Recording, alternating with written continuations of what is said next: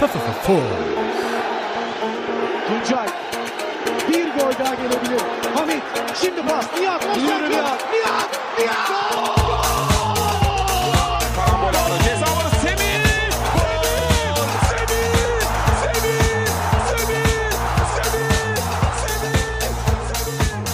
Süper aktuell, der Türkei Fußball Podcast mit Tolga Uca und Gökhan Yamur. Hallo und herzlich willkommen bei einer neuen Folge von Super Aktuell, dem Super League Podcast von und mit FUMS. Die zwölfte Folge mittlerweile. Natürlich wieder mit Gökhan Yamur äh, mit am Start hier. Hallo, hallo. Gökhan, alles gut bei dir? Ja, alles gut. Äh, Gerade ein crazy Spiel gesehen. Ähm, da freue ich mich Was schon auf die für ein Analyse. crazy Spiel. Ja. Oh ja, da freue ich mich auch drauf. Ein richtig geiles Spiel, da kommen wir gleich zu.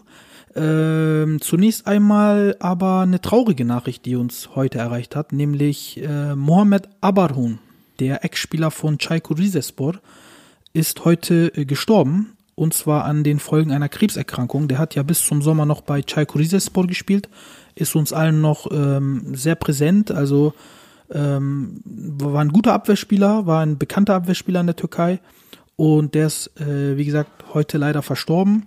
Und diese Nachricht hat uns natürlich erschüttert äh, und auch an dieser Stelle ähm, viel Beileid für seine Familie und natürlich viel Geduld wünschen wir ihm. Mm, Wie hast du die Nachricht aufgenommen? Hast du es gelesen heute? Ja, ähm, im Zuge meiner Arbeit natürlich äh, habe ich das heute dann gelesen. Ähm, war natürlich auch sehr geschockt, äh, da, wie du es gerade erwähnt hast, noch bis zum Sommer noch gespielt hat in der Türkei. Und ähm, ja, also das ist, ist wirklich, ein- also wir hatten ja letzte Woche das mit Maradona zum Beispiel, keine Frage, große Legende und hier und da und auch geschockt, auch traurig. Aber der war noch so aktiv halt, ne? Der ist noch aktiv, im, war noch vorhin noch da sozusagen und jetzt nicht mehr. Es ist, ähm, es hat mich geschockt und deswegen auch von mir aus herzliches Beileid äh, auch an die Familie, viel Kraft. Rest in Peace. Ja, trauriger Start in den Podcast haben wir jetzt leider öfter in den letzten Wochen, so kommt mir das vor. Äh, Ja. Gefühlt jetzt auch mit Maradona und auch davor war, glaube ich, irgendwas. Ja, ja, ja. Naja, wir hoffen mal, dass sich das äh, verbessert, aber das ist leider auch ähm, die eine Seite dieser Welt. Also es ist nicht alles immer schön und rosig und wir müssen halt auch damit leben. Also von dieser Seite auch nochmal alles Gute an die Familie.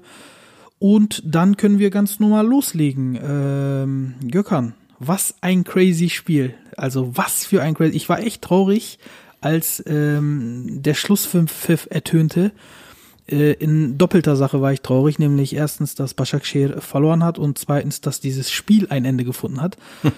was für eine Dramaturgie, was für eine Historie in dem Spiel. Also von Anfang bis Ende, was für eine Geschichte. Auch, dass äh, am Ende Sirlot mit dem 4 zu 3 das Ganze abrundet. Krank, oder nicht? Eine, un, eine unnormale äh, zweite Halbzeit. Ähm, ja, ich freue mich auf der einen Seite für Sörlot, dass er getroffen hat. Auf der anderen Seite freue ich mich natürlich nicht, dass er unbedingt gegen Başakşehir treffen musste. Aber ähm, ja gut, so ist das halt. Ne? Also äh, selbst mit dem Unentschieden äh, wären wir, wäre ich nicht so glücklich gewesen, denn das reicht ja im Endeffekt nicht so, denke ich jetzt mal. Also äh, ein Sieg wäre schon gut gewesen für um Spiel um Platz drei. Jetzt ist es sehr, sehr, sehr, sehr schwer. Sehr, sehr schwer. Ja, jetzt sind wir ja, äh, eigentlich sind wir jetzt sicher Vierter, weil ähm, Paris hat drei Punkte, ähm, drei Punkte mehr als Başakşehir, hat aber äh, im direkten Vergleich die Nase vorn und alle Was- anderen was sind mehr als drei Punkte besser. Wie viel haben die gewonnen gegen uns? 2-0 oder was war das? Die haben äh, in Başakşehir 1-0 gewonnen. Stimmt, die haben ja noch ein Rückspiel jetzt, ne? Haben, haben die, die haben wirklich nur 1-0 gewonnen gegen uns? Du sicher? Ja, äh, sicher nicht, aber ich guck mal eben. Başak Ich dachte, das Also wäre ein meine- anderes Ergebnis gewesen. Also ich kann mich erinnern an das Spiel, das da war, wo, das hatte ich dir ja schon gesagt, Paris war so grottenschlecht ne? ja. und ähm, deswegen Nee, 0-2. 0-2 ist das doch ausgegangen. 0-2, ne? Ja, meine ich 0-2 doch. ist das ausgegangen. Ja, ja, Ja, 0-2. genau. Also ähm, das ist jetzt sehr unwahrscheinlich. Da, da müssten wir ja da, da 3-1 gewinnen oder so. Oder 2-0 3-0. reicht auch. Dann, dann ist halt das, das- dann ist das äh, Torverhältnis danach, ne? Also wenn du 2-0 gewinnst, Ja, ist das Torverhältnis und da hat Paris auch, auch die Nase vorn. Ja, das glaube ich nicht. Ich glaube, da sind wir nicht so schlecht. Meinst du? Ich glaube, da sind wir nicht so schlecht. Das kann man auch noch mal gucken, aber ich glaube, da sind wir nicht so schlecht. Ähm, Ja.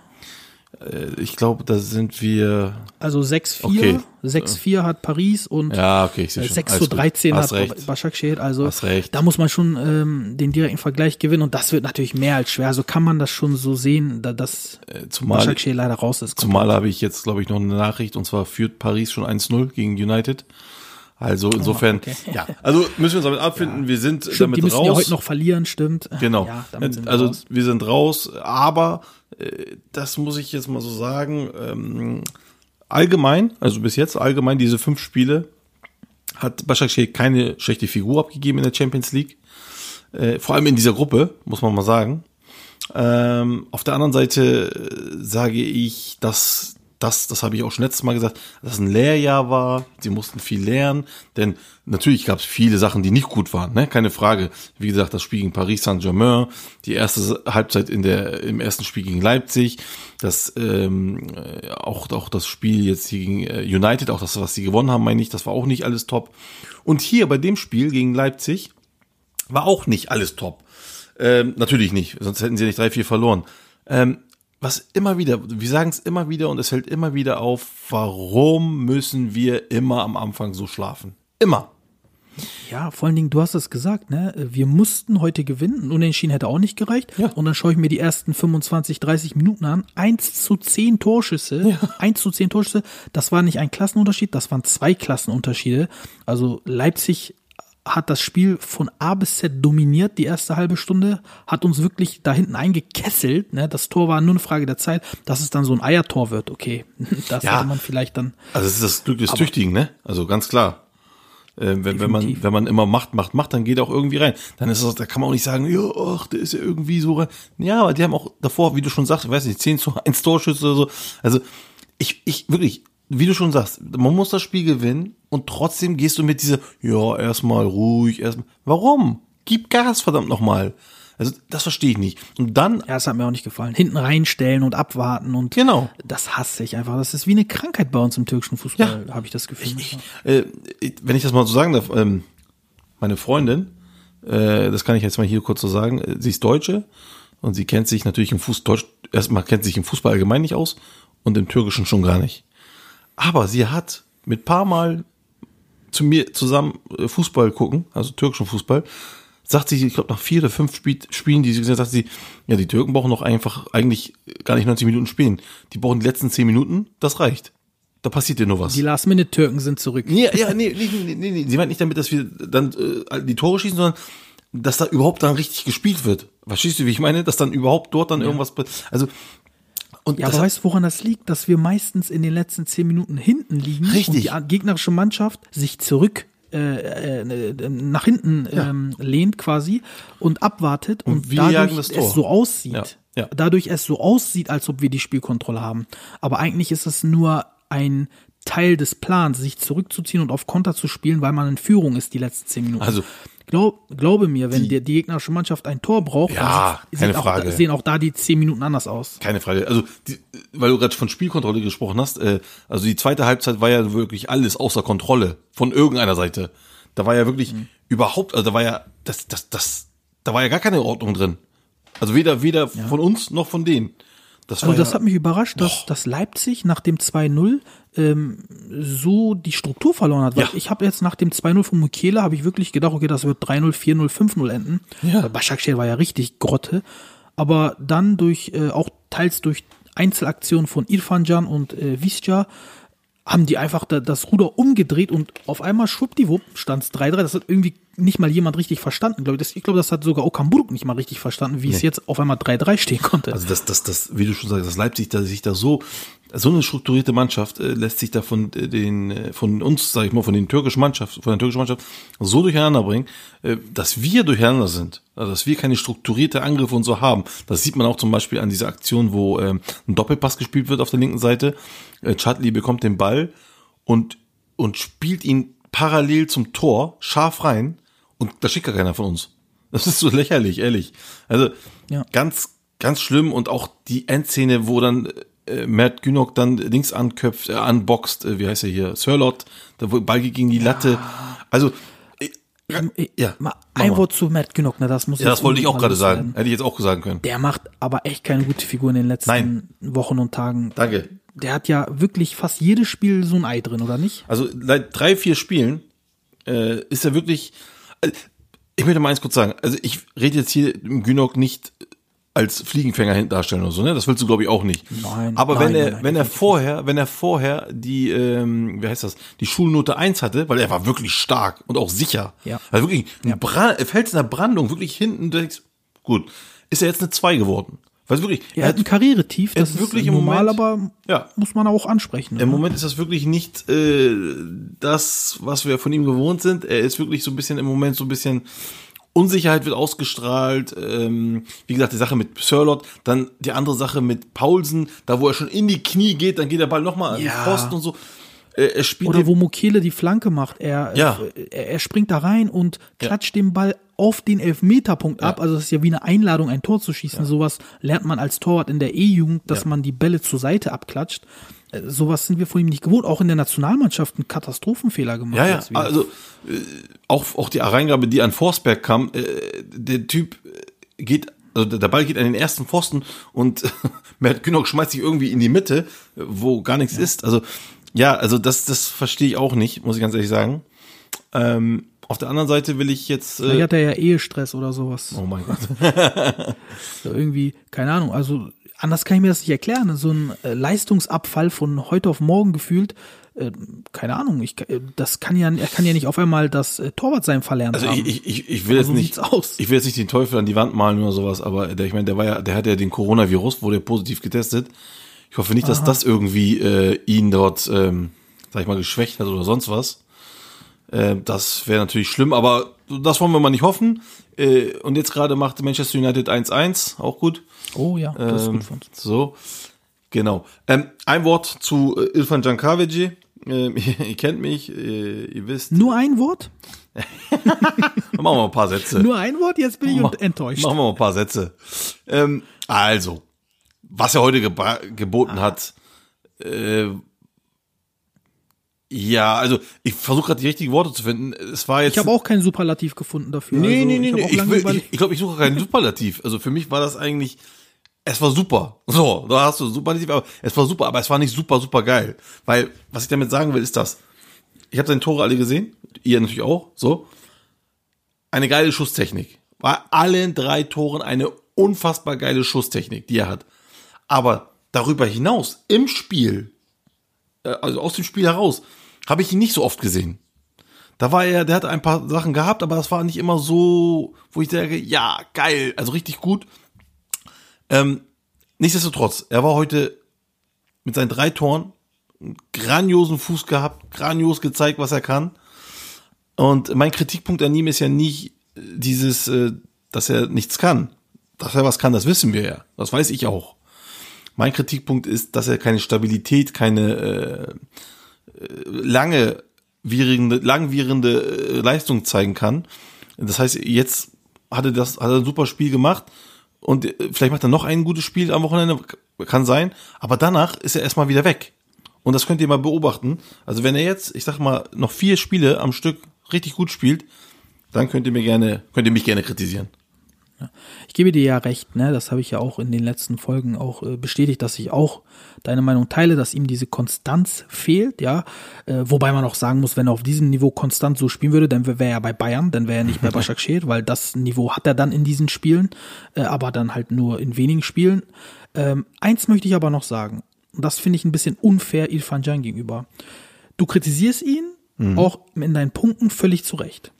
Du feierst aber einen Berkay Özcan, oder ein Dennis Tülic, die in meinen Augen dasselbe Problem haben, vor allen Dingen Berkay Özcan, der in meinen Augen noch einige Butterbrote essen muss und zwar noch am besten sehr dick fett mit Butter eingeschmiert, um ein, um das Niveau eines Irfan Jankavici zu ähm, erreichen. Und das hat man heute gesehen, denn auch wenn es nur ein Spiel ist äh, oder oder ich sag mal jedes dritte oder vierte Spiel ist, wer sich in einem Champions League Spiel gegen RB oder auch in einem Champions League Spiel gegen Menu und sei es auch nicht jedes Mal, sei es nur einmal oder zweimal von fünf Spielen. Wer sich in diesen Spielen zeigt, der hat eine gewisse Qualität, die ist nicht zu bestreiten dann in meinen Augen. Ein Berkay Özcan traue ich das zum Beispiel nicht zu. Ein Denis Türüc schon eher als Berkay, aber ich finde Irfan Can ist einfach, ja, er ist nicht konstant, aber das ist kein ähm, junger türkischer Spieler leider. Er ist nicht konstant, aber ich finde, er hat einfach, wenn er mal sein Potenzial ausschöpft in einigen Spielen, dann ist das ein unglaublich hohes Niveau. Und da muss ich echt lange überlegen, welcher türkische Spieler ist auf diesem Niveau. Und das, da fällt mir eigentlich nur Yusuf Yazici ein. Und ich sage dir, nicht mal Hakan Çalhanoğlu sich auf diesem Niveau, wenn Irfan Cankavici sein Maximum erreicht. Und das ist typisch türkisch. Wenn, wenn, wenn, wenn. Ähm, das ist so, wir haben in unserem Land unfassbar viele Talente. Äh, wenn man, und ich fange wieder das, den Satz mit wenn an, wenn man unser Talent zu 100% ausschöpfen würde in der Türkei, dann würden wir, und das ist jetzt nicht übertrieben, was ich gerade sage, wären wir und, also mindestens an den Top 5 liegen dran und mit der Nationalmannschaft ganz weit vorne. So. Definitiv. Aber wenn nützt mir nichts. Ähm, und das ist halt typisch türkisch. Äh, Es nützt nur was, wenn man es macht, wenn man es zeigt, wenn man viel arbeitet, hart arbeitet. Aber findest du dann, äh, findest du, dass es jedes Mal an den Spielern liegt, wenn es typisch türkisch ist? Ist das Problem nicht woanders? Ist das vielleicht nicht an den Trainern oder an Okay. den Ausbildern, die dieses Talent dann nicht ähm, zu Ende schmieden können, sage ich mal? Bis zu einem gewissen Grad, ja. Bis zu einem gewissen Grad, aber dann nicht mehr. Irgendwann äh, musst du dich entwickeln. Und äh, wenn ich jetzt, also du kannst ja, du kannst mir sagen, so liegt das daran, liegt das daran, aber du siehst ja, dass es in einigen anderen Fällen geht. Ja, nimm halt Yusuf Yazici, der ist jetzt drüben in Dings hier, oder nimm jetzt einen Ozan Tufan, der jetzt sich wirklich super macht, oder weiß ich nicht, nimm irgendeinen anderen. Es geht ja. Ne? Also es, es, es kann nicht nur an, an den Trainern oder an, an äh, Ausbildern liegen. Es liegt auch an ihnen, da, da gebe ich dir recht, bis zu einem gewissen Grad, aber irgendwann muss das Bewusstsein im Spieler einfach da sein und sagen, so, jetzt will ich mehr als das, was ich jetzt hab. Und äh, weil die, das, der türkische Fußball, die, also der Spitzenfußball mit Gala, Beşiktaş, Fener und Başak und wie sie alle heißen, Trabzon, das ist ja nicht das Maß aller Dinge. Also das ist ja, dann bist du in der Türkei oben und das war, und Türkei ist, also wenn, Türkei, wenn du an der Türkei an der Decke bist, dann bist du aber in, in, in, in Europa noch unteres Drittel. Und deswegen, ähm, deswegen sage ich halt, äh, ja, äh, Irfan Can hat absolut begnadeter Spieler, Technik und hat auch sein Dings hier. Aber wenn er es nicht abruft, dann bringt das überhaupt nichts. Dann ist das wirklich, äh, dann ist das wie Schönwetterfußball. Das bringt gar nichts. Und äh, zum anderen muss ich sagen, bei Dennis Türic gebe ich dir nicht recht. Dennis Türic ist, er spielt auch gegen die großen Top. Auch heute wieder hat er richtig gut gezeigt. Scharfe Flanken, schnell, äh, er läuft viel. Ähm, bei Berker Özcan, ja, wie gesagt, er ist unauffälliger in seinem Spiel auch. Ähm, aber wenn Berkay Özcan so weitermacht, dann wird er auch ähm, Ilfan Can in puncto, ja, wie soll ich sagen, Leistungsförderung, also äh, er zeigt dann für die Başakşehir-Mannschaft mehr Leistung als äh, Ilfan Can in der ganzen Saison dann mit seinen paar Spielen. Er ist ja, auch- er ist ja auch ein bisschen jünger, ne? Also ich glaube, der ist jetzt 22 geworden. Ja, irgendwie sowas. Berkay Irfan Can ist schon 25, also hat noch ein paar Jährchen. Abschließend zum Spiel, nochmal was Lustiges. Ich weiß gar nicht, ob dir das aufgefallen ist. Der Schiedsrichter hat in der letzten Szene dem Justin Kluivert einfach mal sein Champions League Debüttor für Leipzig geklaut. Ist dir das aufgefallen? Also da hat Gulaschi einen langen Ball gespielt, Kluivert war durch, das Tor war leer und er hat einfach abgepfiffen. das fand ich Ach nochmal lustig so. am Ende. Ja, aber äh, ähm, ja, das stimmt. Aber naja, ob er jetzt geklaut, es, die waren ja schon über der Zeit. Ne? Also man war schon Ja, über der Zeit, deswegen. Justin Kluivert dreht sich um und denkt einfach, äh, what the fuck, was passiert Ja, hier gerade? Warum- Ja, ich Ja, kann es der hat wahrscheinlich verstehen. die Uhr nicht so. Aber ich kann auch den Schiedsrichter in dem Sinne verstehen, deswegen ähm, alles gut.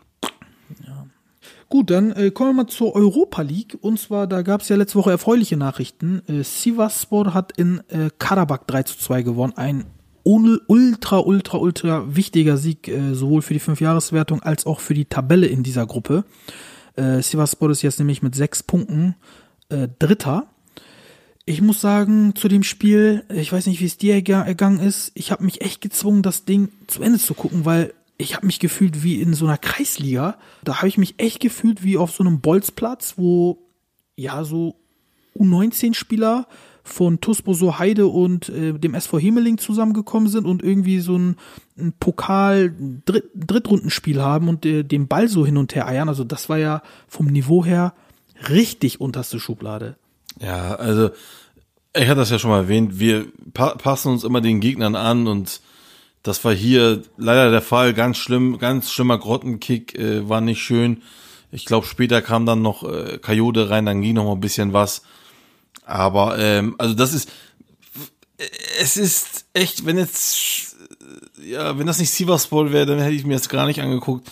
Das Niveau so ein bisschen in der Europa League ist schon, mm, ja, also da sind natürlich schon Welten zwischen, ja, schon Welten zwischen Champions League ist aber da auch klar, keine Frage.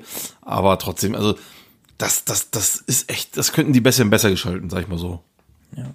Scheiße war, wenn ich so sagen darf, ich entschuldige mich dafür, dass Tel Aviv gegen Villarreal auch einen Punkt geholt hat. Dadurch muss Sivasspor jetzt eigentlich gegen Villarreal morgen auch einen Punkt holen, weil man muss davon ausgehen, dass Tel Aviv gegen Karabakh gewinnen wird.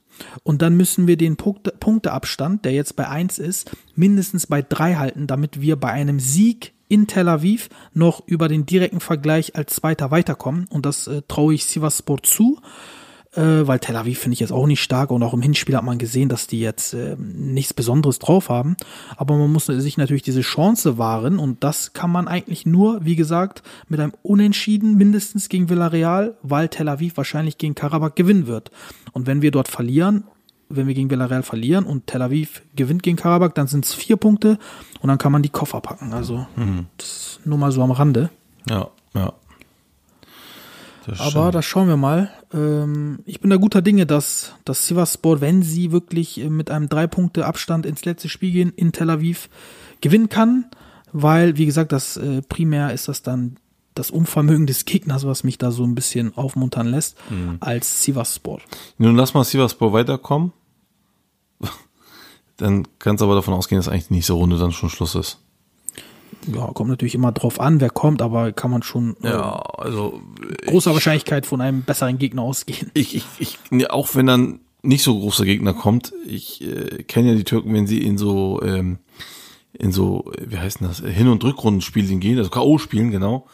Das können wir einfach nicht. Also K.O.-Spiele ist einfach nicht, K.O.-Spiele ist für Mannschaften gut, die auf Angriff spielen.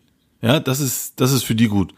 Äh, die, die nicht auf Angriff spielen, sondern auf, auf, keine Ahnung, die lange aufbauen müssen und dann Ball behalten und das wird nichts. Und das hat die Vergangenheit immer gezeigt, äh, sobald die Türken angefangen haben, richtig Fußball zu spielen, vorne mitzuspielen, ging was. Und wenn sie es nicht taten, dann ging halt nichts.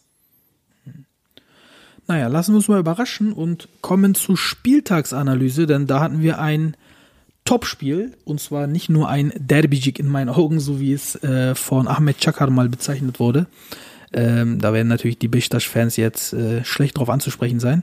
Das Derby hat wirklich mal gehalten, was es versprochen hat. Das haben wir in den letzten Jahren ja auch selten gehabt, vor allen Dingen bei Gala-Fenner-Derbys. Aber dieses Fenerbahce-Besiktas-Derby war wirklich ein Leckerli, wenn man so äh, sagen darf. Also 3 zu 4. Ähm, auch vielleicht parallel zu dem Ergebnis damals 2005. Wieder Fenerbahce ähm, im eigenen Stadion 3 zu 4 verloren. Wieder mit einem Mann mehr. Damals ist ja einer vom Platz geflogen. Ich erinnere mich gar nicht mehr genau wer. Und Panku ist ins Tor gegangen, glaube ich. Und äh, Beşiktaş hat das Spiel mit Koray Auges Tor in der letzten Sekunde noch 4 zu 3 gewonnen. Kannst dich auch sicherlich noch dran erinnern. Natürlich. Und ja, dieses Spiel war natürlich ein Knüller. Hast du gesehen, oder? Ja, klar. Also, äh, ähm, nochmal zu diesem, äh, zu dieser Aussage von Derbijik. Für mich war persönlich Fener gegen Besiktas immer das bessere Derby als Gala gegen Fener oder Gala gegen Besiktas. Zumindest spielerisch spektakulär. Spielerisch, meine ich, genau. Ja, also jetzt können mich Gala-Fans haten, das ist ja egal, denn ich sag nur, was ich hier sehe und äh, das ist wirklich, Fener gegen Besiktas war schon immer spielerisch, immer das bessere Derby.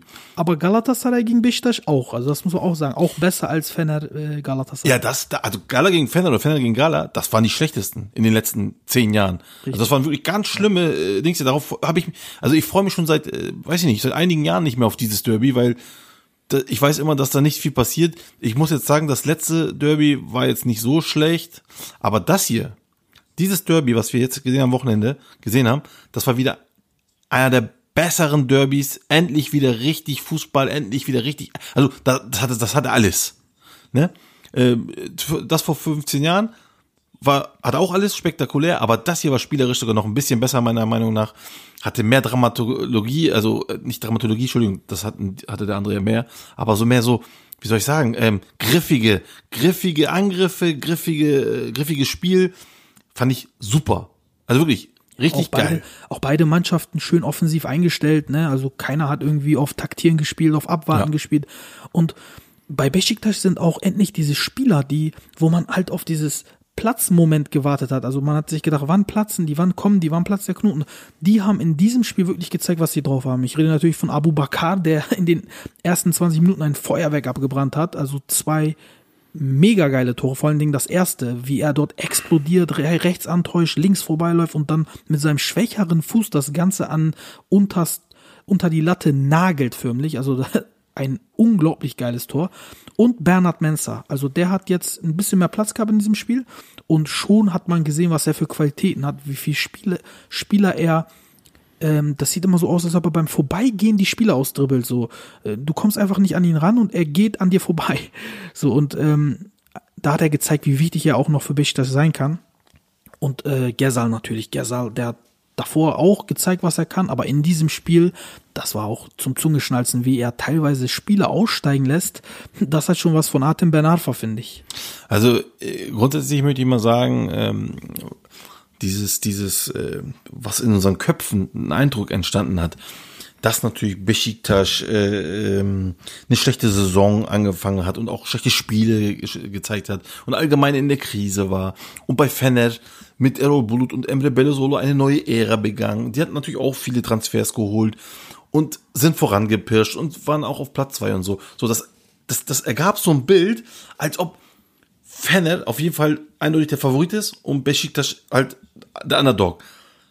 Das ist auch nicht so falsch, aber wenn man sich dann, und das hatten wir letzte Woche schon mal angeteasert gehabt, sich die, äh, die, den Kader anschaut, von beiden, beziehungsweise nicht den Kader, sondern die Elf, die erste Elf, die Elfen, die gegeneinander gespielt haben, da siehst du, dass genau zwei gleich starke Mannschaften aufeinander getroffen sind.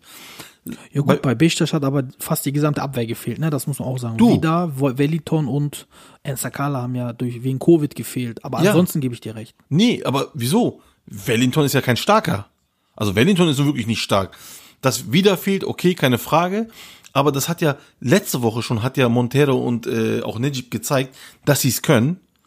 Vor allen Dingen links, Ritwan, der ist viel besser als Ensakala, wenn man es so sieht. Ja, so. Und, und, und, und haben die jetzt auch wieder gezeigt. Auch Rossier hat auch äh, gut gespielt. So, also für mich, also wenn man sich jetzt diese Mannschaft so anguckt, oder die Mannschaften, beide Mannschaften, ne? Hier auf der einen Seite TC, Perotti, Tufan, Pelkas, Sosa und so weiter, Luis Gustavo. Auf der anderen Seite Laren, Mensa, Hutchinson, Geser, Abubakar, Josef. Ich rede von der Papierform. Das sind zwei absolute ähm, äh, gleichwertige, qualitätsmäßig gleichwertige Mannschaften. Das ist einem nicht bewusst, wenn man sich diese, Ja. wenn man sich von äh, diesen ganzen äh, äh, Saisonverläufen, äh, äh, sage ich mal so, ein bisschen blenden lässt, was natürlich auch normal ist, man guckt sich ja den Saisonverlauf an, aber wenn man sich das nackt anschaut, also nur die Papierform auf dem Papier, wer spielt gegen wen, dann denkst du doch, wow, das ist doch mal geil, äh, geile Action, geile Qualität und das haben wir auf dem Platz gesehen. Es war eine Also ich gute das, Qualität. ich sehe das äh, nicht ganz so, muss ich äh, sagen. Ich will auch erstmal erklären, warum, bis, ähm, bevor ich da was anderes sage. Fangen wir doch mal mit dem Torwart an. Altay ist klar besser als Utko. Klar, da gibt's für mich keinen Zweifel. Ja. Innenverteidigung, Lemos und Tisserand äh, sind auch für mich klar besser als Montero und Nejib Uysal. Also Ja. Nejib Uysal und Montero sind absolute Ersatzspieler. Nee, Äh, also da das, das, das, das sehe ich wiederum anders. Also ähm, ich finde, Montero und Uysal machen, oder Nejib machen durch äh, Leidenschaft den Einsatz weg. Lemos fand ich zum Beispiel nicht so stark. Nicht nur jetzt, auch allgemein nicht so stark. Tesseron dagegen okay, hast du recht. Aber, also da bin ich nicht ganz der Meinung, aber okay. Aber wenn du zum Beispiel siehst, ähm, noch auf der linken Seite bei Fener spielt ein Perotti, der jahrelang bei Rom gespielt hat und auch gut gespielt hat, Stamm gespielt hat. Und bei äh, Besiktas spielt ein Kyle Laren. Das ist nicht dasselbe in meinen Augen. Und auch wenn ich so weiter gucke, ähm, also ein Mittelfeld, was mit, mit Gustavo Sosa, Ozan Tufan, äh, was aus den drei besteht. Also Sosa, Hutchinson, Mensa, schön und gut, auch sehr viel Qualität, ne? Aber es ist in meinen Augen nicht, äh, nicht dasselbe Niveau. Novak auf der linken Seite, äh, vielleicht einer der besten Linksverteidiger der Liga letztes Jahr. Auf der anderen Seite ist ein äh, fast ein Jugendspieler. Da kann man auch nochmal drüber streiten. Und Gökhan Gönül, für mich ist ein toter Gökhan Gönül immer noch der beste Rechtsverteidiger der Liga. Das muss ich auch mal ganz klar so sagen. Aber das sind meine persönlichen Meinungen. Ähm, worüber man streiten kann, ist der Sturm. Sisse oder Abu Bakr. Ich hatte bis zu diesem Spiel gesagt, immer Cisse. Cisse ist für mich ein richtiger Goalgetter, ein richtiges Monster im Strafraum. Ähm, zeigt auch seine Statistik, auch wieder getroffen. Äh, aber auch bei Alanya hat er, glaube ich, 0,7, 0,6 noch was, irgendwie so eine Torstatistik gehabt. Und Abu Bakr, tja, der hat die letzten zwei Jahre kein Fußball gespielt gehabt. Jetzt in dieser Saison auch nicht besonders getroffen gehabt. Also bis zu diesem Spiel würde man auf Papier den Stürmer auch vielleicht von Fenner bevorzugen. Also wie gesagt, persönliche Meinung würde ich sagen, auf Papier wäre die erste Elf von Fenner stärker. Was ich aber auf jeden Fall auch noch sagen will, das ähm, habe ich gerade angekündigt. Kannst du dich daran erinnern, als wir über die Transferphase gesprochen haben und die Besiktas-Fans, die den Besiktas-Vorstand wirklich haarscharf kritisiert haben, wirklich ähm, niedergemacht haben, schlechte Transfers und die sind so ein Unvermögen und die kriegen nichts hin. Und ich habe gesagt, Besiktas hat nicht mal Geld, sich irgendwie Flugtickets zu holen und machen alles über Zoom. Mhm. Das habe ich natürlich scherzhaft gesagt, aber so, die hatten gar kein Geld mehr, ja. Die hatten nicht mal Geld für Hotelkosten, nichts. Die haben, waren einfach pleite. Und unter diesen Umständen haben die einen Bernhard Mensa geholt, einen Rashid Gezal geholt, und da haben wir gesehen, was der drauf hat, einen Abu Bakr geholt, einen Sosa geholt, der für mich ein richtiger Krieger ist. Er hat wirklich ein, auch ein super Spiel gemacht. Ein Valentin Russier geholt, da bin ich auch voll bei dir, ein richtig, richtig guter Rechtsverteidiger. Aber was sollen die denn noch machen ohne Geld? Die haben ja kein Geld. Was ja. sollen die denn noch machen? Deswegen, also du hast es ja selber gerade aufgezählt. Ähm, ich sehe all die Spiele, die du gerade aufgezählt hast, ist haben für mich Qualität, auch mit Fender äh, Pari für mich. Ähm, aber das ist das, was du jetzt gesagt hast. Wenn und das ist das, was ich jetzt auch vermute, das ist eine Vermutung von mir.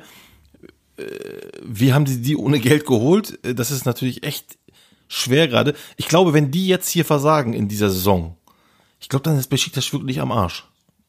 Also diese, diese, diese Vermutung habe ich. Ich sehe das eher bei Fennert. Ich sehe das eher bei Fennert, dass es Fennerts letzte Chance ist, Meister zu werden, weil der Kader ist so, ähm, was das Gehaltsbudget angeht, so am Limit, dass wenn die keinen Erfolg einholen, dass das alles in sich zusammenbricht. Und die sind alt. Also ähm, der, der die Durchschnittsalter ist weit über 30, gehe ich mal von aus, von dieser, äh, von dieser Mannschaft, also von dieser Startelf.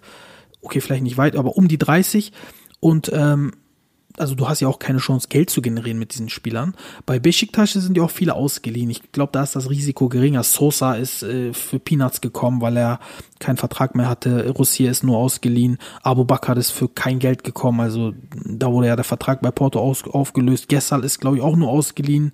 Also ich glaube, da ist es noch überschaubarer als bei Fennert. Fennert hat ja richtig Geld investiert. Also ein Perotti, der lässt da seinen Vertrag bei Rom äh, nicht für Peanuts liegen, nicht für ein Apfel und ein Ei liegen und kommt nach Fennert, um dann da hier zu spielen. Das macht er nicht. Äh, da gehe ich einfach mal von aus. Ähm, Vermutung. Also, nee, also pass auf. Ähm, ja, das mit Fenner gebe ich dir nicht unrecht, das ist durchaus möglich, ähm, obwohl ich trotzdem glaube, dass Ali Kotsch da hinten immer noch seine Reserven hat, auch genug. Glaube ich auch. Ähm, ich auch ja. bei Ob er sie Beşik- einsetzen darf, ist die Frage. Das ist das anderes, genau. Bei Besiktas, du hast recht, viele sind ausgeliehen, trotzdem kosten sie Gehalt. Also Das heißt, die be- bezahlen Gehalt. Und Besiktas hat ja schon fast gar kein Geld, im Gegensatz zu Fener. Fener hat noch Geld ausgegeben, das sie noch einigermaßen hatten. Jetzt sind sie vielleicht auch auf, auf, fahren auf Kante, ja, müssen also praktisch mindestens Zweiter werden, ähm, um finanziell nicht ganz den Ruin zu kriegen. Und bei Besiktas ist das aber so, jetzt lass sie mal, keine Ahnung, Fünfter oder so werden, so, und alle Leihspieler gehen weg. So, dann ist trotzdem kein Geld da für die nächste Saison. Kein Geld. Und Spieler sind auch alle weg. So, Gesal weg, Abubakar weg, Mensa weg, alle weg, Rosier weg. So, wer bleibt denn dann? Dann bleibt ja gar kein. Das heißt, sie haben dann nicht mehr dieses Geldlimit, was sie jetzt in dieser Saison hatten, sondern haben weniger. Das heißt, Auch wegen Corona, weniger Einnahmen ja, und sowas. natürlich. Das heißt, die werden Eine nächste ganz Saison, harte nächste Saison. Also Fener und Besiktas müssen beide äh, eine gute Saison spielen. Mindestens, wirklich, ich sage mindestens Europacup. Bei Fener muss es mindestens zweiter Platz sein. Ähm, ansonsten gehen sie, glaube ich, nächste Saison baden. Hm. Ne? Nee, da bin ich voll bei dir. Also das, das ist ja das Dilemma in der Türkei, dass die ähm, Budgets so ausgelegt sind, dass eigentlich sechs Mannschaften in die Champions League gehen müssen. Ansonsten äh, der Bank äh, da, äh, Rott droht. Und ähm, es gibt aber halt nur einen Platz, maximal, So maximal zwei, aber den haben wir ja schon lange nicht erreicht über die Qualifikation. Und das ist halt unser Dilemma.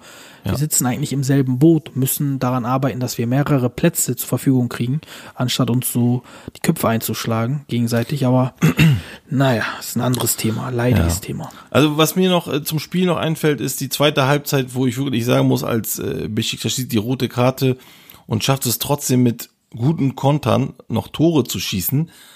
Also da hat sich ähm, Fener wirklich überlaufen lassen in dem Sinne. Also sie haben sich sehr auf die Offensive dann konzentriert. Vor allem in der zweiten Halbzeit haben sie ja nur noch praktisch nach vorne gespielt.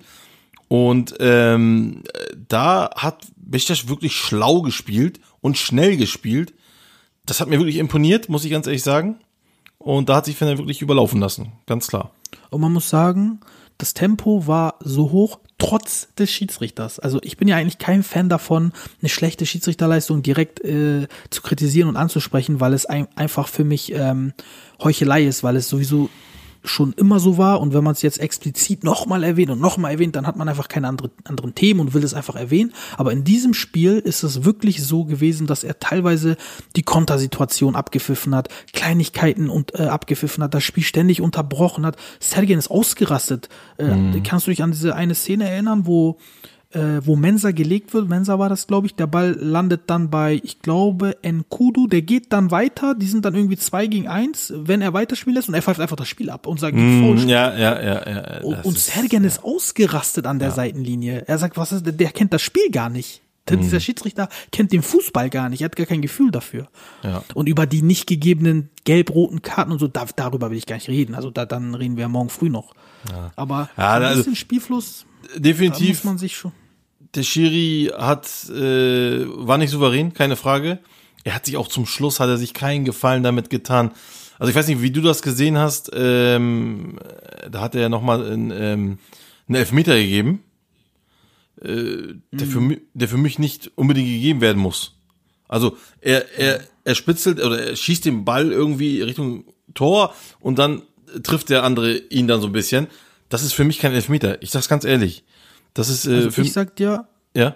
ich sag dir, warum ich den niemals gegeben hätte. Ich weiß Ja. nicht, also das Regelwerk sagt vielleicht Elfmeter, aber ich hätte ihn niemals gegeben, weil dieser Schuss durchgeführt wird und ähm, die Berührung von Wellington dann, ähm, ich weiß nicht, welcher Spieler das war, überhaupt nicht mehr diesen Schuss oder die, die Richtung, äh, die, die Fahrtrichtung des Balles beeinflusst. Null, in keinster Ja. Weise. Eben, also, also- auch wenn er ihn trifft oder nicht trifft, Ja. der Ball wird in dieselbe Richtung gehen. Ja, also und es war halt, ja, wie gesagt, er schießt und dann kommen diese Beine aneinander. Das ist, es ist äh, kein Elfmeter. Also das ist für mich wirklich, vor allem, ähm, er, er schießt und äh, Wellington läuft ja nur äh, in der, in, dahin in die Gegend, also zu dem Typen und er schießt ihn dann praktisch an. Äh, äh, Entschuldigung, er schießt den Ball weg und dann prallen diese Beine aufeinander.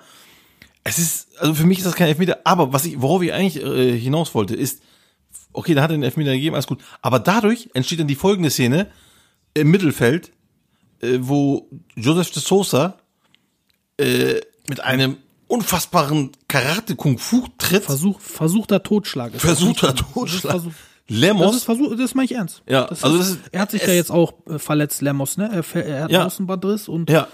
und, Und das fällt ist äh, eigentlich acht eine- bis zehn Wochen aus. Und dann gibt er eine gelbe Karte. Das ist eigentlich eine glatte rote Karte für äh, Joseph de Sosa. Und äh, Wo ist der War eigentlich? Wo ja. ist der War eigentlich? Ja, eben, genau. Wo ist er? Und aber da, er bringt viel durcheinander. Also durch dieses äh, 3 zu 4 war das dann, glaube ich, ne? Genau, durch dieses 3 zu 4 kommt noch mal diese Spannung rein, ja? Die ganzen Leute sind noch mal alle, jetzt geht's noch mal los, hier, pam, pam, pam. Und dann passiert so. Das hat sich der Schiedsrichter unnötig schwer gemacht. Richtig bescheuert von ihm, bescheuerte Aktion. Gibt dann auch nur gelb, auch schlecht. Und äh, es gab noch Aber- einige äh, äh, Handspiele mal, und auch andere Fouls. Ja. Lass mal, lass mal äh, äh, den Elfmeter beiseite. Fünf Sekunden vor dem Foul von Joseph de Souza gibt's ein glasklares Foul an George Nkudu. Das gibt er nicht. Dann hätte er Bichtas Freischuss gehabt. Das war ein glasklares Foul. Also deutlicher geht ein Foul nicht. Das lässt er weiterspielen. Joseph regt sich darüber auf und macht diesen, macht diese fliegende, fliegende Grätsche. Also das ist alles, da, da werden Emotionen aufgebaut vom Schiedsrichter, so wie du es sagst. Wutausbrüche werden, werden provoziert und dann wundert man sich, dass die Spieler so, so rangehen. Also natürlich ist das keine Entschuldigung, aber ähm, das, also das darf trotzdem nicht sein, Ja, was, was äh, Joseph da macht. nein, natürlich aber nicht. es ist eine Erklärung. Aber ja, aber der Schiri begünstigt das ja. Ja er begünstigt Genau. das und das ist schlecht. Das ist eine schlechte Leitung äh, des Schiris. Und ich sehe gerade die Szene danach, äh, ganz zum Ende äh, kriegt hier nochmal ähm, Altay nochmal die, den Ball an die Hand. Das wird auch nicht abgepfiffen. Also der Schiri auch, war kann man auch wirklich. über Rot sprechen. Ja, das würde ich jetzt nicht er ja so. sonst- ist ja auch, ja, Weil er ja sonst durch wäre. Das obwohl, wär, das stimmt ja auch der wieder. Hast auch wieder recht. Ja, Der, richtig. das ist das, das Tor frei. Das stimmt auch wieder. Ähm, du hast recht, äh, also es ist eine schlechte Leistung von dem Schiri gewesen.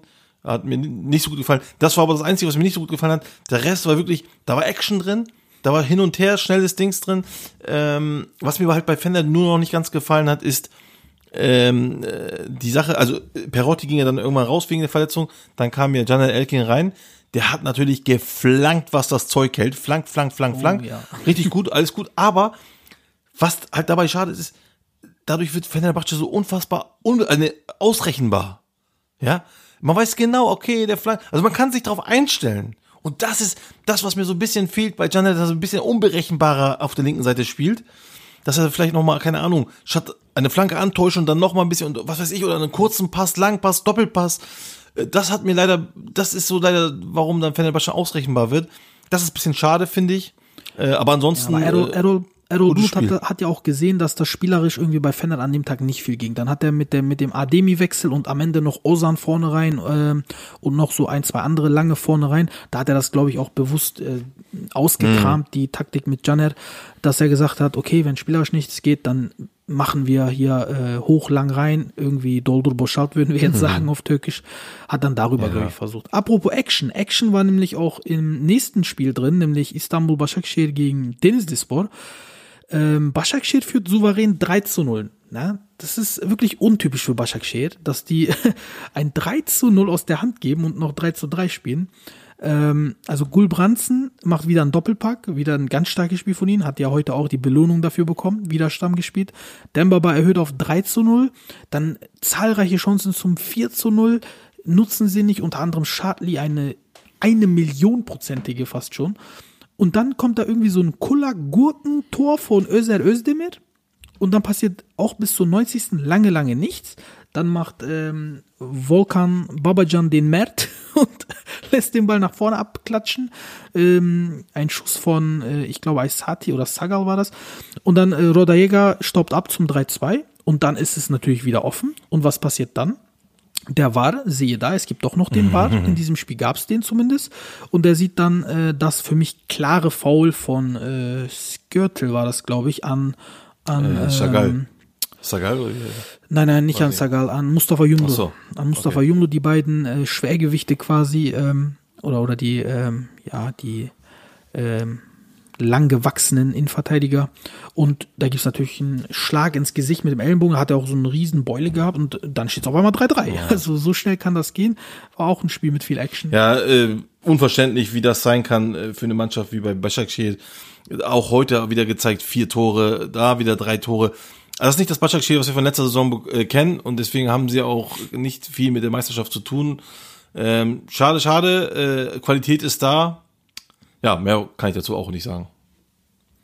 Ja, vor allen Dingen ist das defensiv nicht das, was wir vom letzten Nee. Jahr kennen. Es kann aber auch d- dran liegen, dass jetzt äh, mit Okamburuk auch ein anderer Trainer da ist, als ähm, davor mit Abdullah Avcı. Äh, bei Abdullah Avcı kennen wir nämlich diese defensive ähm, Souveränität oder Stabilität. Da haben wir jetzt bei Trabzon zweimal gesehen, zweimal unspektakulär, aber zweimal ohne Gegentor, zweimal 1-0. Also äh, gegen Erzurumspor 1-0 gewonnen, jetzt gegen Ankara Gücü 1-0 gewonnen. Die sind, äh, ja, die scheinen so ein bisschen die Kurve zu kriegen, wieder Trabzon. Ja, vor allem sieht man dann halt auch hier, Ja, dass Avcı halt wirklich äh, stabil äh, stehen lässt, äh, stehen, dann der Mannschaft stehen lassen tut. Ähm, und und O- Osa, ähm, und Okan Buruk ist halt jemand, der dann eher so äh, offensiv spielen lässt. Aber nichtsdestotrotz darfst du nach dem 3-0 nicht 3-3 bekommen. Das geht nicht. Also das ist egal, welcher Trainer welche äh, Taktik spielen lässt. Sowas darf Başakşehir nicht passieren, ganz klar. Ja, äh, kommen wir mal zum nächsten Spiel. Ähm, auch mit einer Skandalentscheidung. Also da wurde, wird ja viel ähm, noch im Nachhinein drüber diskutiert, nämlich Erzurumspor gegen Antalyaspor. Und da gab es nämlich eine, eine Szene, dass ähm, 2 zu 2 von Erzurumspor war das.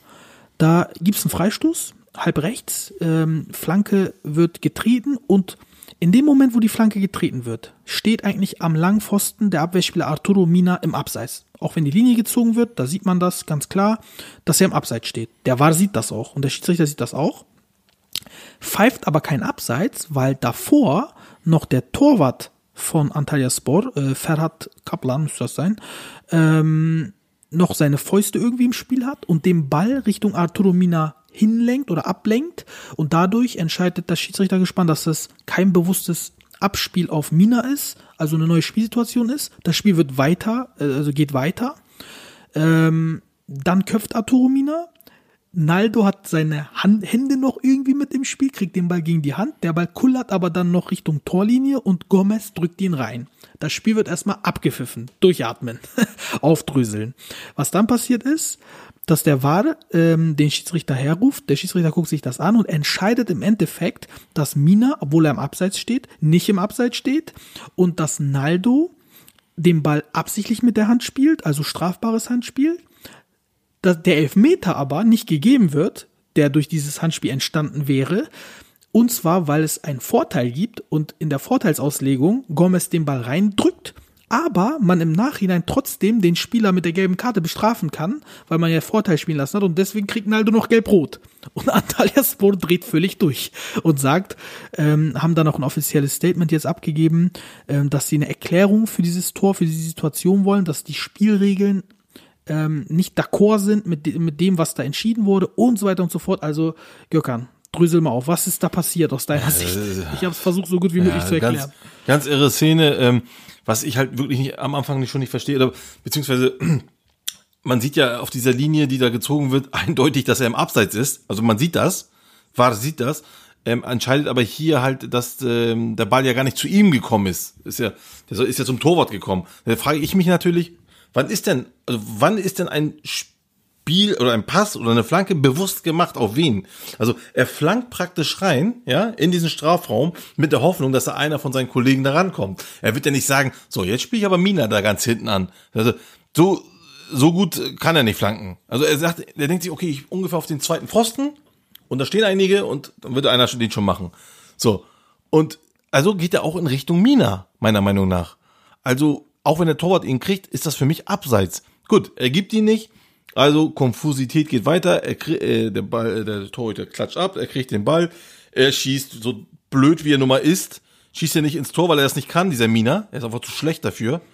Ehrlich, so dumm kann man nicht sein und schießt äh, hier, wie heißt er, Naldo an die Hand. Ja, also total behindert schon mal. Okay, so er schießt Naldo an die Hand. Naldo ähm, hat gar nicht, also er, er ähm, ja, wie soll ich sagen? Er äh, köpft ihn, ich glaube, er köpft ihn an, naja, genau, er köpft ihn an so, und Naldo hat äh, die Hand, er nimmt sie schon nach oben. Ne? So ein Reflex. So, und hast recht, ist eigentlich elf Meter. So. Ähm, und dann gibt's nun, hat halt weiterspielen lassen, wie heißt das äh, hier, Vorteil, und dadurch schießt er das Tor. Ähm, also, für mich ist das eigentlich ein klarer Elfmeter ähm, dem muss er eigentlich Elfmeter pfeifen. Wenn er dann dort äh, dann Vorteil spielen lässt, ich kenne eigentlich Vorteil, kenne ich eigentlich fast nur von äh, von Foul-Szenen. Ähm, okay, aber gibt's hier auch, alles gut. Dann zählt das Tor und fertig ist. Und jetzt kommt halt die also die rote Überfluss. Ja, ja, also fertig ist. Das Tor zählt und dann ist gut. Äh, also ich habe schon zweimal wenn gesagt, wenn er so entscheidet, wenn er so entscheidet. So und jetzt, das ist echt das Kurioseste, was du jetzt gerade gesagt hast zum Schluss. Und zum Schluss das Tor zählt, äh, nachdem er Wahr gehört hat, und dann kriegt Naldo trotzdem die rote Karte. Nee, das, hm? das Kurioseste kommt gleich. Das hast du noch gar nicht gehört. Das Kurioseste. Das war schon kurios nämlich, genug. Wenn du fertig bist. ja. Ich sag dir, was das Kurioseste ist. Ich gucke mir gerade nämlich die Szene nochmal an, die zum Freistoß führte, und da macht Emrah Başsan eine Schwalbe. Er tut so, als ob er einen Ellbogen ins Gesicht bekommt, macht den äh, sterbenden Schwan, und dabei sieht man in der in der Wiederholung, und da, das zeigt bewusst, äh, League TV oder oder Bein Sport zeigt das bewusst dann auch ähm, mehrmals, mhm. dass es eine Schwalbe war, dass das eine Schwalbe war einfach. Und das heißt, diese ganze Szene, dieser ganze Hätte Chaos hätte vermieden ja. werden können. Wahnsinn. Genau, wenn, wenn man da einfach mal richtig hingeguckt hätte. Wahnsinn. Naja. Also, wie gesagt, Antalya Sport will da eine Erklärung, sollen sie bekommen. Ja, ob sie damit Äh, wir zufrieden werden, weiß man nicht. Ja. Ja, wahrscheinlich Nee, nicht. Ne? natürlich wahrscheinlich nicht. wie immer. Wir machen mal schnell mit Gala weiter, weil das ist ähm, äh, für mich auch nochmal wichtig anzusprechen. Also Gala hat für mich persönlich, ähm, da lehne ich mich mal aus dem Fenster und zwar nicht, weil ich Gala-Fan bin. Also ich habe ja auch äh, jetzt lange nichts mehr, nichts positiv mehr über Gala gesagt hier. Aber für mich nicht nur die beste Saisonleistung äh, von Gala gebracht, sondern die beste Saisonleistung allgemein von einer Mannschaft in dieser Saison gebracht. Dieses 4 zu 0 in Rizespor, vor allen Dingen in, in den ersten 30 Minuten, das war schon wirklich eine Augenweide, was da Da gespielt widerspreche wurde. ich aber Also, glatt. Ja, da, da, das habe ich schon gedacht, dass du mir widersprichst. aber ich fand's, ich fand's Es war- es war- es war stark. gut, keine Kombination, links, rechts, also da waren ja Variationen drin, also es war jetzt nicht nur Plan A und dann die ganze Zeit darüber gut gespielt, sondern Variationen, mal Kurzpässe, mal lange Pässe, dann mal ähm, die, die, die Seitenkorridore ganz bis zum Ende ausgespielt, reingeflankt, dann hat man gesehen, äh, äh, ganz klar, wie die Außenverteidiger ähm, fast schon zu Außenstürmern wurden und die Außenmittelfeldspieler sich wie zwei Zehner in die Mitte äh, fixiert haben und Emre Kilic und Feguli, die auch in der Mitte waren, einfach ein Stück weiter nach vorne zu Jackney gegangen sind und auf einmal waren drei Spieler in der Box und dahinter drei, die, die diese Spieler gefüttert haben und links und rechts kamen noch Linas und Emre Taschde mit. Das sah schon richtig geil aus teilweise und ich gucke hier gerade, ähm, dass Gala 21 Schüsse gehabt hat und die, in den letzten beiden Spielen hatte Gala 43 Schüsse und hat im Strafraum vom Gegner 25 Mal aufs Tor geschossen. Und das ist Höchstwert der Liga seit ähm, einigen Jahren, das, was ich gelesen habe. Also das geht schon in die richtige Richtung im Moment bei Gala. Und ich mache das daran fest, dass mehr Türken spielen. Ich glaube einfach, dass Fatih Terim die Mannschaft besser erreicht, wenn mehr Türken in der Startelf sind, als wenn es nur Ausländer sind. Ich will nicht sagen, dass er jetzt dieser Trainer ist, der nur irgendwie motivieren kann und sowas, ist ja auch, steht ja auch zur Debatte. Ähm, ich halte jetzt auch nicht so unglaublich viel von Tedims taktischem Vermögen, das will ich auch mal klar vorweg sagen. Aber ich glaube einfach, dass wenn er türkische Spieler hat, die er dann coachen kann, dass er einfach erfolgreicher ist. Das daran glaube ich. Und ähm, die letzten Spiele zeigen ja auch so ein bisschen die, diese Tatsache. Also auch da widerspreche ich dir leider ein bisschen. Ähm, und zwar ist der Terdim äh, in der Saison, wo sie Meister geworden sind, ist er ja fast nur mit Ausländern geworden. Ich glaube, da war nur ein Türke oder sowas drin. Ähm, ich will das beziehungsweise berichtigen. Es sind einfach nicht Spieler ausländische oder türkische, sondern es sind Spieler, die mit Herz spielen. Das braucht Fatih Terim. Fatih Terim braucht Leute, die mit Herz spielen und die erreicht er richtig gut. Ähm, Kopfleute, ja, äh, ich, mir fällt jetzt gar kein Beispiel, aber Kopfleute, die erreicht er nicht so gut. Also jemand, der mit, mit, mit, mit Kopfleute? was ja, also die mit die richtig taktisch eins zu eins spielen, ja, die, die erreicht er nicht so gut. Aber Leute, die mit Herz spielen, mit, mit, mit feurig und, und Vollgas nach vorne, äh, die, ähm, also die, nicht die Leute, die moderat spielen, sondern die mit Herz spielen, die erreicht er. Und äh, das hat man halt auch im Spiel gesehen. Äh, alle war, jeder war für jeden da. Äh, alle haben mitgespielt, äh, nach vorne, nach hinten, alles ist mitgekommen. Das war ein richtig gutes Spiel. Definitiv, keine Frage. Auch wenn das beste äh, Saisonspiel für mich immer noch Alanyaspor gegen Hatay war. Äh, das war für mich äh, Fußballkunst. Ähm, aber das war dem sehr nahe, auf jeden Fall. Und ähm, ja, Jackney kann ja doch noch Tore schießen.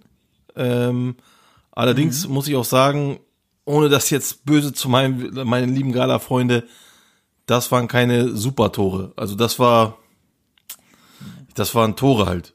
Also, Da, da bin ich voll Ne, also, der Typ ist kein nee. Fußball, also da, der, der ist keiner, der Fußball Nee. zelebriert. Das Also man. äh, eine Szene kann ich mich erinnern, äh, Gökhan Akan sitzt auf dem Boden schon, das Tor ist frei und er köpft genau auf Gökhan Akan, der auf dem Boden liegt. Also ja. a- Antalya hat Also auch, äh, auch ja, wenn er. erzähl. Ja, Antalya hat mir richtig gut gefallen. Ein richtig geile Saisonleistung. Auch im letzten Spiel war er gut. Dieses Mal war er viel, viel besser. Ähm, Akbaba war auch wieder da. Äh, Clinch hat mir aber richtig gut gefallen. Taschdemir hat mir gut gefallen. Äh, das nur noch mal so nebenbei. Äh, Im Gegensatz zu Jack, nee, der tatsächlich die drei Tore geschossen hat, aber ich fand ihn halt nicht so äh, gut. Ja.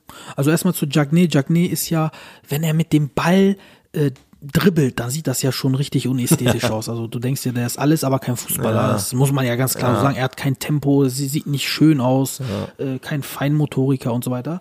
Ihn musst du halt äh, im Strafraum äh, an den Ball bringen, ne? Dann ist er gefährlich. So lange Kopfbälle, also lange Bälle und dann Kopfball oder im Strafraum ihn versuchen anzuspielen und äh, da hat er seine Qualitäten, aber im Großen und Ganzen in meinen Augen ist er auch kein guter Stürmer. Da würde ich, da würde ich auf jeden Fall versuchen, ihn loszuwerden jetzt, wo er auch dreimal getroffen hat.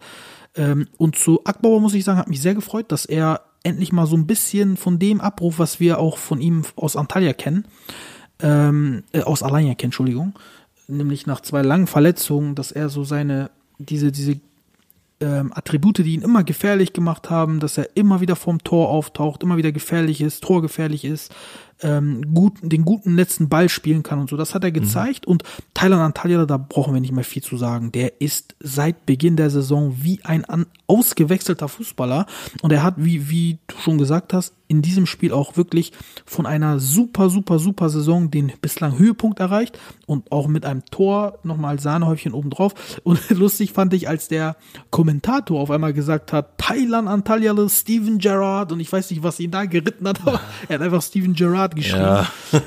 Da ist genau wieder das, ähm, ne, was Unsere du gesagt hast. Wir müssen auf dem Ja, Teppich ja, bleiben. das- also, wie, wie ich immer sage, mit dem Mund müssen wir mal ruhiger werden und mit den Füßen müssen wir mal lauter werden. Ne, so. Richtig, ja, ja. Ähm, eine Sache noch zu Mbai Jack, ne? Hast du das Ja, leider. Dass äh, unter der Ja. Woche gab es einen äh, Vorfall, da hat er nämlich der Emre Bol ähm, rassistische Äußerungen gegenüber Mbai Jagné getätigt. Er hat nämlich gesagt, ja, das sind, äh, es ist äh, ein Afrikaner, die sind, ähm, die sind dumm, die, äh, die sind Jahil, also äh, die sind, sind ähm, Ungebildet, äh, einfach. Äh, Ungebildet, genau, ungebildet, die sind ungebildet und die haben ja äh, Krokodile gegessen in Afrika, also von denen darf man nicht viel erwarten. Und da denke ich mir, wie, wie kann man denn sowas sagen? und ähm, Gala hat auch schon direkt geantwortet, hat gesagt, dass die alle juristischen Schritte aufnehmen äh, da und beginnen. Und gab es ein kleines Aufhorchen, dass man zu dieser Zeit, also in, in 2020, noch so locker rassistische Äußerungen tätigen kann. Das war auch nicht gerade äh, die feine englische Art. Also in der Türkei wird sehr, sehr locker gesprochen, sage ich mal jetzt, auch über solche Sachen leider. Das sind, ähm, er sagte selber, du, ich würde niemals sowas sagen, sagt er. Ähm, äh, mein, mein Glauben wird mir das, erlaubt mir das nicht, dass ich rassistische Sachen sage, hier und da, bla bla bla. Und ich entschuldige mich auch, hat er sich auch entschuldigt hier und da. Und ich sag, so banal es klingt, ich glaube ihm das auch. Warum? Ähm, weil, wie gesagt, in der Türkei wird halt immer so teilweise gesprochen mit, ne, ach guck mal hier, ich sag jetzt mal so, der Affe oder was auch immer. Ähm, nichtsdestotrotz sind das rassistische Aussagen. Aber es sind, unbe also er hat es unbewusst rassistisch gemacht. Verstehst du? Er ist unbewusst rassistisch geworden. Äh, das macht das ganze Ding natürlich nicht besser. Und ähm, äh, was mich halt aber auch nicht wundert, ist natürlich, ich muss ganz ehrlich sagen, es war ein A-Sport und A-Sport ist wirklich, also wer sich das anguckt und sich darüber ärgert, hat selber Schuld. Ehrlich, das sind für mich Asi TV. ja, also wirklich. Das ist ASI TV auf Fußballformat. Äh, Format. Ganz schlimm. Also so, so ein Scheiß würde ich, wer sich totlachen will, darüber kann das gerne machen, aber ich kann auch nicht mehr darüber lachen. Ich finde das einfach unter aller Sau. So eine Scheiße würde ich mir niemals anschauen. Und deswegen, ähm, ich, für mich wäre es wirklich ein Esra Errol oder Asport? äh, nee, nee, äh, ne, sowohl als auch. So weit kommt's nicht. Nee, sowohl als auch. Also, nee, nee, sowas gucke ich mir wirklich nicht an. Esra Errol kennst du ne? Natürlich. Also sowas, ah, ganz schlimm. Ähm, ich bin, ich bin da ja äh, eher so ein Typ, der da ein bisschen so ähm, nicht so diese diese Sachen mag mit äh, S- Errol und wie die heißen. Und deswegen stehe ich auch nicht auf A-Sport, ganz klar. Ähm, aber wie gesagt, äh, für mich wäre das wirklich ein Riesenskandal, wenn das, was weiß ich, jemand von Bein Sports oder von NTV Sport gesagt hätte. Dann hätte ich wirklich den Mund nicht mehr zubekommen. So sage ich, okay, ja, passt zu denen. Äh, ist eine Schweinerei, muss ich ganz ehrlich sagen. Egal, ob er Fußball spielen kann oder nicht, der Junge. Das macht man nicht, äh, das ist nicht in Ordnung, gerade nicht in diesen Zeiten und ähm, ja, einfach nur dumm. Ja, mein Lieber, da hast du doch ein wunderschönes Ende formuliert und äh, da kommen wir auch leider wieder zum Ende. Ähm, es hat wieder sehr viel Spaß gemacht und ich hoffe, nächste Woche zur selben Uhrzeit beziehungsweise am selben Tag hören wir Ja. uns wieder. Gökhan, mach's gut, Danke, mein Lieber. jo, man sieht sich. Ciao. Und tschüss an alle Zuhörer. Bye, bye.